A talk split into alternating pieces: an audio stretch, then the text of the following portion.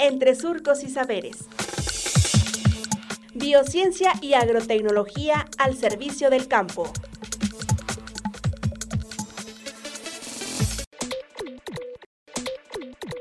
Investigación sobre el guayule. Parte 2. Doctora Ana Margarita Rodríguez Hernández. Departamento de Biociencias y Agrotecnología del SICA. Está enfocado en conocer su potencial para poder producir hule natural y sus subproductos. Entonces, ¿qué tanto potencial tenemos de forma natural con esta planta? Esos estudios también los hemos hecho.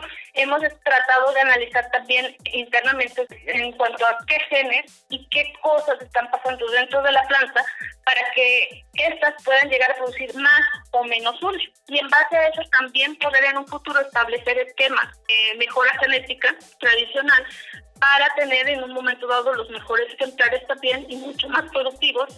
También estamos trabajando, digamos, en cuestiones de cómo mejorar condiciones de cultivo para que éste pueda ser explotado sin demeritar su característica o su potencial de producción de hule, que eso es muy importante. Entonces se han trabajado proyectos sobre manejo agronómico y respuesta de las plantas ante este tipo de digamos, de condiciones, utilizando incluso para su riego aguas residuales. Estamos hablando de una planta que podría crecer en una región donde normalmente no se utiliza para cultivos tradicionales en la parte de nanotecnologías que también están muy de moda o hay proyectos en los que están trabajando de cómo podríamos utilizar los productos, sobre todo también las resinas, porque una forma donde sería un cultivo con potencial sería aprovechar su aplicación rentable, lo harían todavía más rentable.